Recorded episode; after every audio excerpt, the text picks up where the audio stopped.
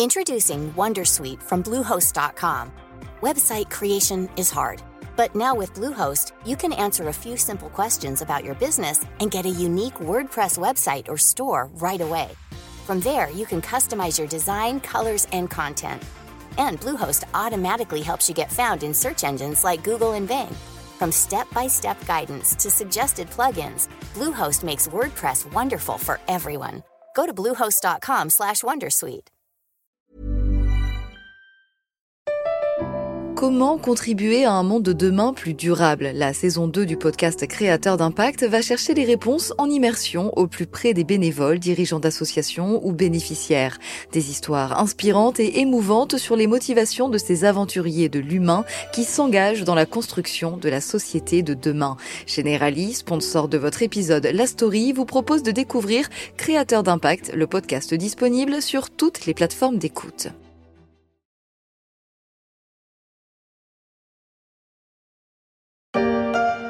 C'est les vacances, c'est les vacances, voilà l'école est terminée. C'est les vacances, quoi qu'on en pense, c'en est fini de travailler. C'est les vacances, c'est les vacances, on va pouvoir se reposer. C'est les vacances, mais de cette absence, il y aura plein de choses à se raconter.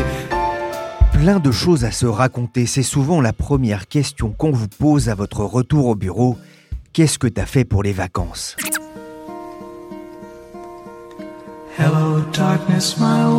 Je t'arrête tout de suite, Willy. Pour la reprise de la story, on va essayer de rester sur de bons souvenirs de vacances, certes pas ordinaires.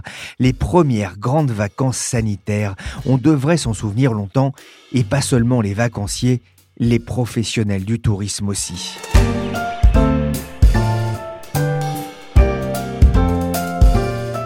Je suis Pierrick Fay, vous écoutez La Story, le podcast d'actualité des échos. Et dans cette semaine de rentrée, je ne pouvais pas passer à côté de la question c'était comment les grandes vacances 2020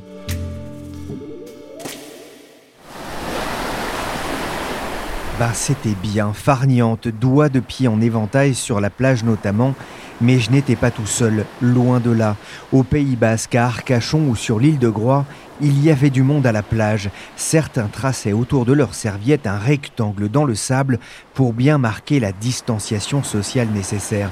Mais qu'est-ce que tu fabriques là? T'installes le gaz ou quoi? Ah non, je creuse une rigole pour la pluie parce que ça fait six jours qu'il fait beau. Ce n'étaient pas des vacances comme les autres. D'abord parce qu'il y avait quand même un peu moins de monde, et surtout j'entendais parler plus souvent français que d'ordinaire à pareille époque. On peut déjà dire que le bilan est mauvais avec la clientèle étrangère qui n'est pas là. 25% d'activité en moins par rapport à l'année dernière. Dans le détail, eh bien, certaines grandes stations balnéaires, comme Biarritz par exemple, eh bien, elles sont très loin d'avoir retrouvé leur niveau d'occupation habituel, moins 11%. Le mois de juillet n'a donc pas été bon pour le tourisme en France. Pouvait-on entendre début août dans le journal de France 2 Le mois d'août a-t-il permis de rattraper une partie du retard?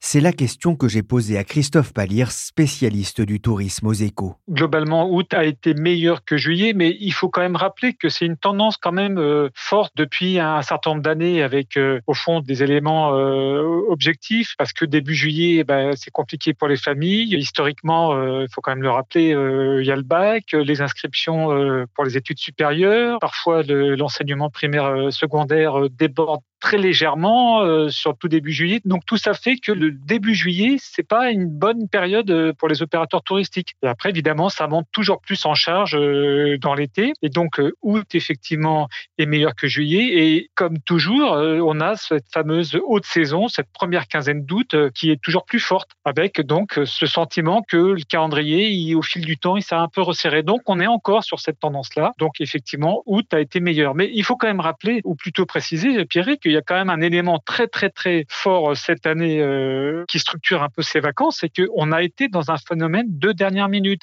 C'est-à-dire qu'il y a des gens qui sont partis en juillet, mais, mais qui ont vraiment réservé fin juin, voire début juillet, et puis il y a des gens qui sont partis en août et qui ont réservé en août. Et euh, on me disait très très très récemment qu'il y a des gens qui partent en septembre et qui ont peut-être pas encore réservé ou en tout cas d'une manière générale, on n'a pas encore vendu, si je puis dire, le mois de septembre. Sachant que septembre est traditionnellement un, mois important avec une autre clientèle derrière saison, des seniors, etc. Donc effectivement, il y a comme une idée de rattrapage euh, courant route. Il y a les gens qui viennent, mais il y a deux personnes, trois personnes. Oui, je dis toujours pardon à toutes les autres années que j'ai traité de mauvaises années.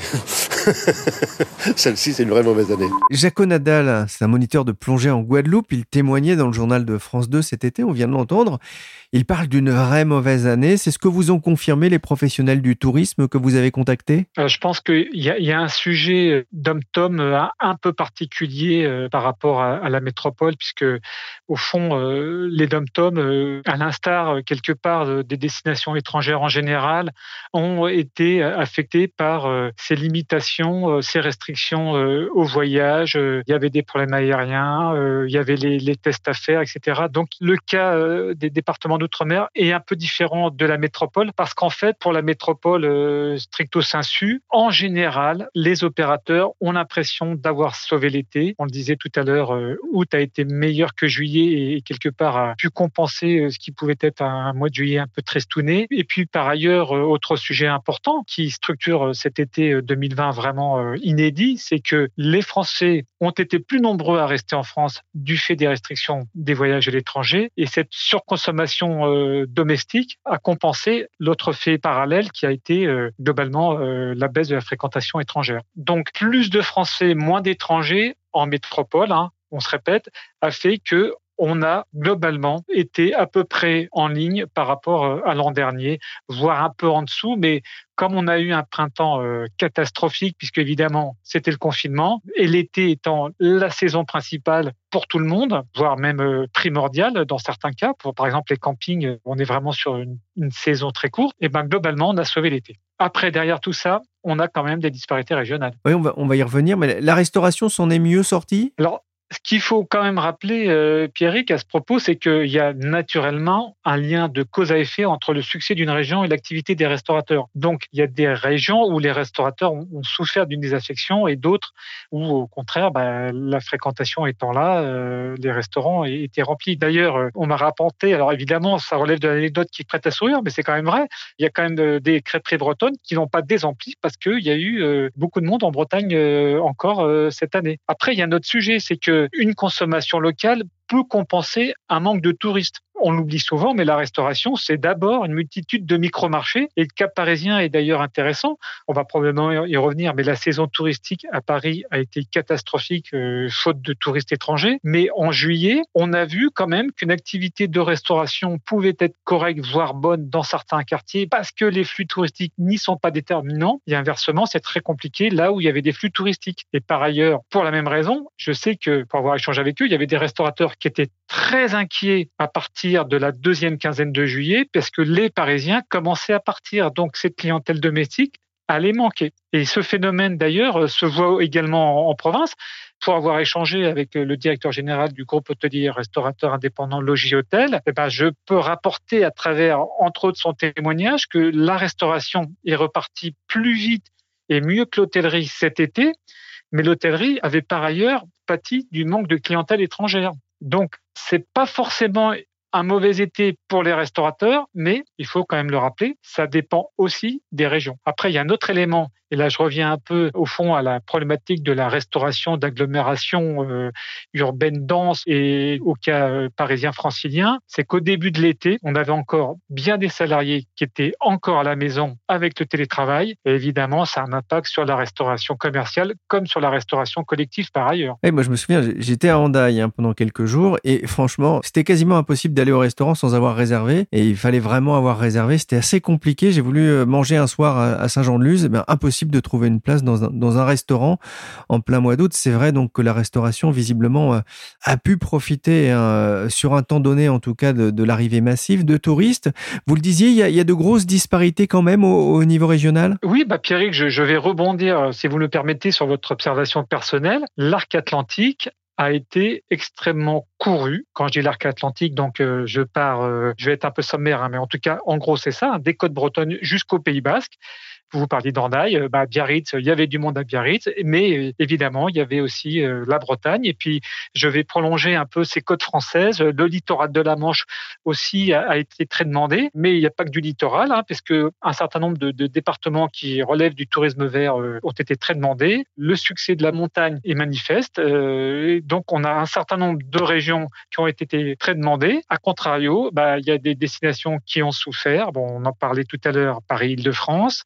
Il faut parler aussi euh, de l'Est. Alors l'Est, peut-être que c'est lié au départ au fait que euh, la pandémie en France a commencé euh, par l'Alsace et qu'il y a peut-être eu à un moment donné un effet d'image, absolument. Et puis il y a aussi la, Corse qui a été visiblement affectée par une baisse de fréquentation. Et celle-ci, elle est très manifeste pour les hébergements dits collectifs, camping, hôtel, etc. Parce que c'est pas forcément ce qu'a pu voir la plateforme Airbnb. Et là, on voit qu'il y a des contrastes régionaux qui se superposent à des contrastes entre différents modes de consommation, de location touristique. Autre tendance aussi, c'est sur une même région, on peut avoir euh, des contradictions, c'est-à-dire euh, typiquement, euh, en tout cas pour certains opérateurs, il y avait des décalages entre le Nord et le Pas-de-Calais, l'un étant positif, l'autre négatif. Donc c'est d'abord effectivement une année de contraste à tous les niveaux.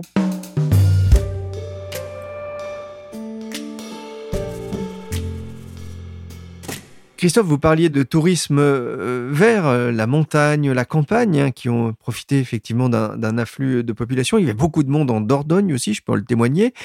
Est-ce qu'on observe déjà des, changements dans les attitudes des Français dans leur façon de consommer les vacances? Alors, il y a des tendances hein, quand même qui s'étaient euh, plus qu'esquissées euh, avant la crise euh, sanitaire. Et effectivement, cette découverte ou cette redécouverte du, tourisme vert en fait partie. Donc, ça renvoie à, des sous-jacents sociétaux très forts, le contact avec la nature, etc. Donc, la crise sanitaire, quelque part, a pu amplifier cette situation cette tendance-là. Après, on peut avoir aussi euh, des éléments euh, qui peuvent paraître contradictoires par rapport à des tendances euh, qu'on a observées. Il y avait une tendance quand même qui s'était inscrite au fil du temps, qui était le fractionnement des vacances, c'est-à-dire la fin du fameux mois au même endroit tous les ans. Donc, on, fractionnait ses vacances, on pouvait être nomade. Et, là, on, a vu, en tout cas, un certain nombre d'opérateurs l'ont constaté, qu'il y avait eu un phénomène d'allongement de la durée de séjour. C'est-à-dire, il y a des Français qui se sont posés quelque part. Alors, évidemment, ça peut s'expliquer euh, par des considérations sanitaires, c'est-à-dire une espèce de repli euh, sur le cocon euh, familial parce que on veut pas se mettre en risque. Mais ça répond aussi à une autre tendance qui était, depuis quelque temps, les vacances comme un moment de se retrouver entre soi, entre familles, euh, avec des recompositions de familles élargies. Et donc la crise sanitaire conforte et puis à la fois brouille la visibilité sur les tendances sociétales, c'est-à-dire qu'est-ce qui relève du conjoncturel, qu'est-ce qui relève du structurel. En tout cas, manifestement, cette idée de retrouvailles, de recomposition du cocon familial, ça, c'est quelque chose qui s'est inscrit dans le temps, tout comme euh, cette quête d'un tourisme vert, c'est quelque chose qui existait déjà et que la crise sanitaire a pu conforter parce qu'on se dit, je m'éloigne de la foule, je vais être en sécurité, mais ça renvoie aussi à ce que je disais tout à l'heure, cette espèce de quête de la nature euh, qui s'installe euh, au fil du temps. Après, on, peut avoir aussi des éléments contradictoires parce que je disais euh, la famille qui se retrouve et qui ne bouge pas, mais on a un autre phénomène quand même de l'été, c'est le succès du camping-car. Et le camping-car, c'est aussi une manière de se retrouver entre soi, on vit une aventure ensemble. Et puis c'est aussi quelque part un phénomène un peu sanitaire dans le sens où on se dit euh, dans mon camping-car, je vais éviter les autres et je serai dans un cocon familial qui me sécurise. Donc on a une espèce quand même de bouillonnement de tendance et, moi franchement je trouve ça passionnant parce que au fond c'est une espèce de sociologie ludique. Beaucoup de Français ont passé leurs vacances au, pays, découvrant parfois de nouvelles régions, on le disait, les Vosges, la Dordogne, la Savoie, la Côte d'Opale dont on a parlé dans, la story cet été. Est-ce que c'est une nouvelle tendance? Est-ce que les Français vont moins goûter les voyages à l'étranger à l'avenir, Christophe? Alors j'ose un pari, mais je ne crois pas qu'il soit très risqué. J'ai du mal à imaginer que l'on voyage moins à l'étranger par envie. L'envie de voyage, il est quand même irrépressible. Ça relève de l'humain, ça remonte très très loin euh, dans l'histoire de l'humanité quelque part. Après, il y a des situations qui empêchent de voyager. Et cet été 2020 est inédit parce qu'au fond, les gens n'ont pas pu voyager à l'étranger. Je suis sûr qu'un certain nombre de gens auraient voulu partir quelque part, ils n'ont pas pu le faire parce que c'était compliqué, euh, parce qu'il y avait des problèmes aériens, parce que le pays n'était pas du tout accessible. Mais ça va revenir. D'ailleurs, le PDG du groupe Voyageurs du Monde, Jean-François Rial, euh, déclaré récemment dans un entretien aux échos que la demande repart dès que la destination s'ouvre ou plutôt rouvre. Et donc, c'est peut-être pas sur 2020, mais en tout cas, la réservation, elle est prise pour les prochains mois et donc euh, ça peut être 2021. Mais en tout cas, on a envie de repartir à l'étranger. Et là où je renvoie à notre propos précédent, c'est que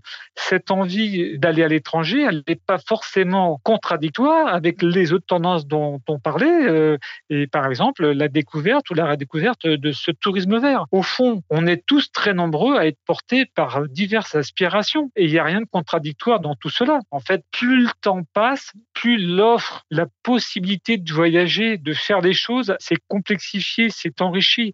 Donc on a quand même aujourd'hui encore moult façons de voyager et ça peut être aussi bien en France qu'à l'étranger. Et donc tout ça participe, je crois, à cette envie de vivre toujours plus d'expériences. D'ailleurs, le mot expérience apparaît toujours plus fort dans le langage des opérateurs touristiques, dans l'approche des opérateurs touristiques. Certains vont même plus loin avec un terme que j'ai découvert, tourisme transformationnel.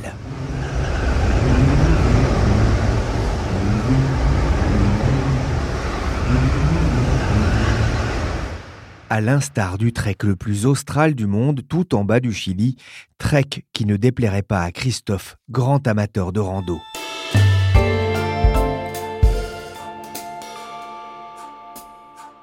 Paris cherche touristes étrangers désespérément. C'est le titre d'un article de Christophe Paliers dans Les Échos le 21 juillet dernier. Conséquence du coronavirus, les touristes étrangers ont déserté la capitale, mais aussi les principales attractions touristiques de la région, à l'instar du château de Versailles, comme on peut l'entendre dans ce reportage d'Euronews. Il a beau avoir rouvert ses portes le 6 juin dernier, le château de Versailles peine à retrouver l'affluence d'avant-confinement. La pandémie prive l'ancienne demeure de Louis XIV des touristes étrangers.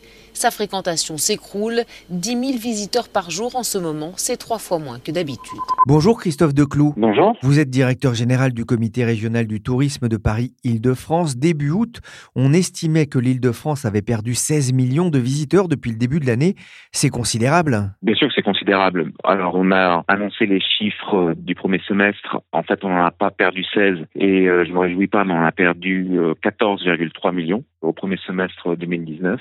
On a fait 9 millions 400 000 visiteurs au premier semestre qui sont donc venus visiter l'île de France, que ce soit en tourisme ou en loisir. Et pour vous donner une ordre d'idée, l'année dernière, à la même époque, pour le premier semestre, c'était quasiment 24 millions.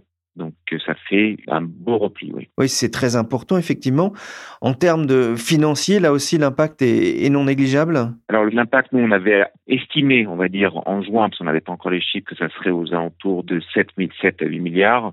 C'est effectivement un manque à gagner de 6,4 milliards d'euros. Alors même si on a perdu un peu moins de touristes qu'on avait prévu au mois de juin, en fait, comme il n'y a plus de clientèle internationale quasiment plus de, des marchés proches, frontaliers et des marchés lointains, et c'est eux qui consomment le plus quand ils visitent l'île de France, et ben l'impact sur les retombées économiques est évidemment euh, très très significatif. Oui, l'absence hein, de ces touristes chinois, américains notamment, mais pas seulement, conjugué à l'absence d'une clientèle d'affaires depuis plusieurs mois, c'est particulièrement dommageable pour l'hôtellerie et pour les palaces parisiens? Ah, complètement. Alors on peut faire le distinguo entre les palaces parisiens et l'hôtellerie en général, et vous avez tout à fait raison quand vous parlez de tourisme d'affaires.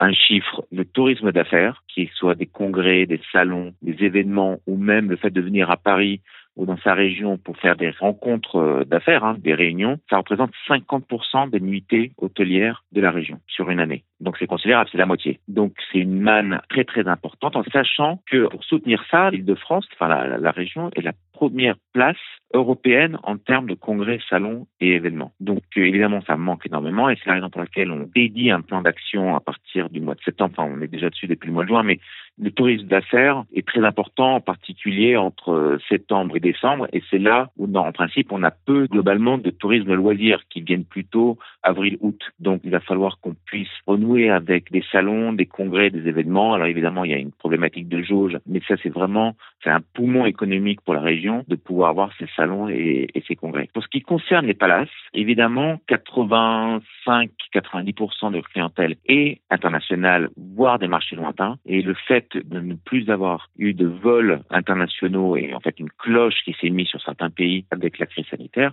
fait que la plupart, si ce n'est pas la totalité, je crois qu'il que la réserve qui est restée ouverte tout l'été, les palaces parisiens ont fermé et commencent à réouvrir. Je pense au Plaza Athénée, le Meurice, mais d'autres le 1er septembre. Les palaces appartiennent généralement à des actionnaires qui ont les reins assez solides. Pour les autres, il y a de, de, vraies craintes quant à leur pérennité? Alors, il y a des craintes pour leur pérennité. Après, ça dépend de quel type d'hôtellerie, parce qu'il y a des grands groupes. Alors, certains palaces appartiennent effectivement à des propriétaires qui sont internationaux et à l'étranger, mais on a également beaucoup d'hôtels en Ile-de-France qui appartiennent au groupe Accor. Donc le groupe Accor, eux, ont les reins assez solides pour pouvoir, pendant un moment, traverser cette crise. Notre préoccupation, c'est effectivement les hôtels, on va dire, indépendants, peu importe l'étoilage, c'est des petits groupes indépendants qu'on aide, qui avec euh, des leviers et des prêts de la région pour les aider en tout cas à passer cette crise. Bah, aujourd'hui, on n'a pas de prévision sur le nombre de faillites potentielles dans l'hôtellerie, mais un chiffre pourrait tourner autour de 20% des hôtels qui pourraient euh, fermer les portes définitivement. Heureusement que en France, on a le chômage partiel, on a ce matelas économique qui fait que beaucoup, énormément d'hôtels peuvent résister parce que même s'ils sont fermés, leurs collaborateurs peuvent être payés à un certain niveau et donc à ne pas les licencier ou, faire des réductions d'emploi. Mais voilà, il faut quand même que le, tourisme reprenne. Ça va pas se faire du jour au lendemain. tous les jours, ça change. Tous les jours, on a un nouveau pays qui ouvre ou qui ferme les frontières avec la France ou avec l'île de France. Donc il faut que nous, en tout cas, on réussisse à faire des plans de promotion pour les accompagner dans la visibilité sur les 18 prochains mois. Et on le fait en faisant des ateliers, des workshops qui permettent de faire rencontrer des tours opérateurs et des agents de voyage avec des hôteliers, des restaurateurs, mais également de tout établissement qui est partenaire du comité agent du tourisme, qui accueille du public touristique. Se faire tester et respecter une période d'isolement à leur retour, deux conditions auxquelles les Belges devront se plier s'ils veulent se rendre à Paris. Le ministère belge des Affaires étrangères a ajouté la capitale française à sa liste des destinations européennes dites rouges, c'est-à-dire considérées comme à risque. Oui, c'est la décision, effectivement, vous en parliez, hein, de la Belgique ou de l'Allemagne, de placer euh, Paris et la région parisienne euh, qui sont en zone rouge, et eh bien de mettre en place un système de, de quatorzaine pour les gens qui viendraient de cette région de la France. Ça, c'est un souci de plus pour vous? Ah bien sûr, c'est un souci de plus pour nous, oui. Parce que si on reprend les arrivées des touristes internationaux cet été, parce qu'on parle évidemment d'un choc hein, au niveau du recul de, de nombre de visiteurs en Ile-de-France au premier semestre, mais on parle aussi d'une timide reprise cet été. Alors quand je parle de timide, vous avez donné les chiffres tout à l'heure, donc on a perdu 7 millions de touristes internationaux au premier semestre. En revanche, on a réussi, en croisant des données et euh, avec un de nos partenaires, à voir le nombre de connexions, de premières connexions enregistrées par une carte SIM en roaming en Ile-de-France, afin de connaître les pays d'origine des visiteurs qui arrivaient en Ile-de-France en juin, juillet et août. Et on a cinq pays qui ressortent, qui sont les, marchés frontaliers. Et ça tombe bien, c'est sur ces pays-là où on a basé notre plan de communication pour les, pays internationaux, sont les Pays-Bas, l'Allemagne, la Belgique, le Royaume-Uni et l'Espagne. Donc dans ces cinq pays qui sont venus, si on peut s'exprimer ainsi, il y en a déjà trois qui ont placé l'île de France ou la France en zone rouge, ou en tout cas avec une quarantaine, ou une quatorzaine, comme on le dit aujourd'hui.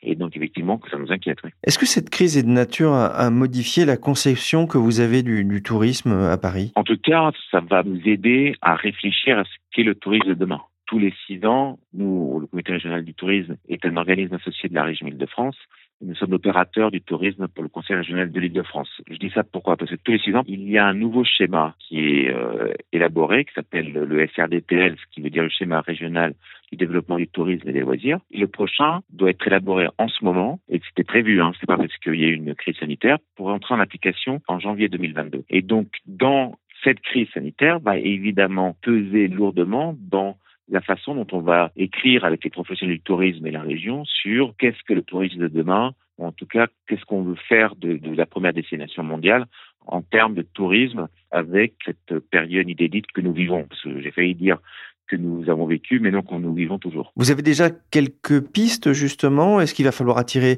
une nouvelle clientèle, peut-être moins lointaine, plus de proximité? Alors pour euh, des pistes sur le SRDTL, non, j'en ai pas encore parce que les travaux commencent en septembre, c'est quelque chose de collégial et donc ça, ça va démarrer dans quelques jours. En revanche, moi ce que je veux dire, c'est ce que nous nous faisons au CRT par rapport à ce que nous vivons avec le, la crise sanitaire. Et effectivement, dès le mois de juin, on a ciblé nos communications et nos plans de promotion auprès des franciliens et auprès des Français, parce que c'était les premiers qui ont pu se déplacer vers l'île de France afin de découvrir euh, la région. Donc c'était vraiment premier axe les franciliens, afin qu'ils découvrent leur région. Il y a plein de choses, plein de, merveilles régionales à découvrir et puis aux Français qui ne voulaient pas ou ne pouvaient pas aller à la mer sur les côtes atlantiques ou à la montagne, de venir visiter euh, la région euh, Île-de-France.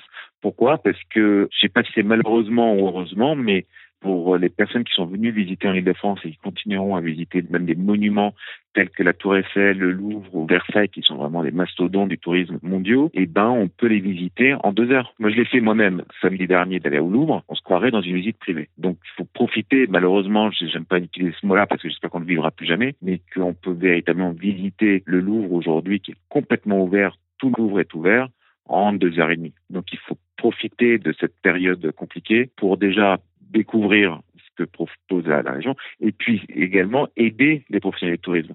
Parce qu'il faut aussi aller consommer, euh, aller au, au, restaurant, mais aller voir euh, d'autres euh, sites, le château de Vaux-le-Vicomte, Provins, il y a Auvers-sur-Oise, enfin, je ne vais pas tout, tout les citer en Ile-de-France, mais c'est le moment aussi pour les franciliens d'aller aider un secteur économique qui pèse 7% du PIB de l'Île-de-France, qui représente 500 000 emplois en Ile-de-France, d'aller aussi euh, participer un petit peu euh, à l'effort de guerre, si on peut dire.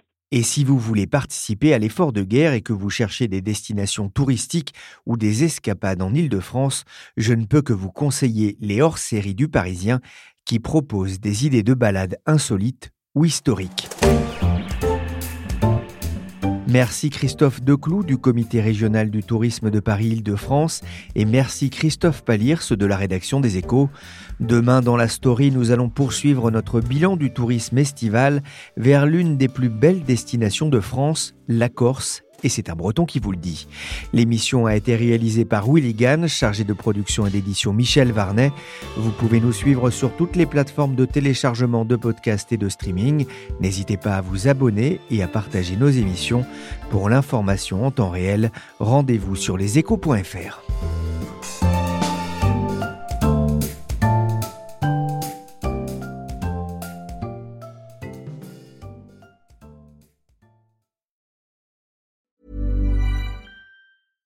Switching to Shopify helps you sell smarter at every stage of your business. Take full control of your brand with your own custom online store. Wow, looks amazing. Find more customers with our easy to use marketing tools.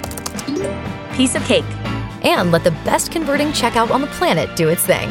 Whatever your stage, businesses that grow grow with Shopify. Switch to Shopify today for a $1 a month trial at shopify.com slash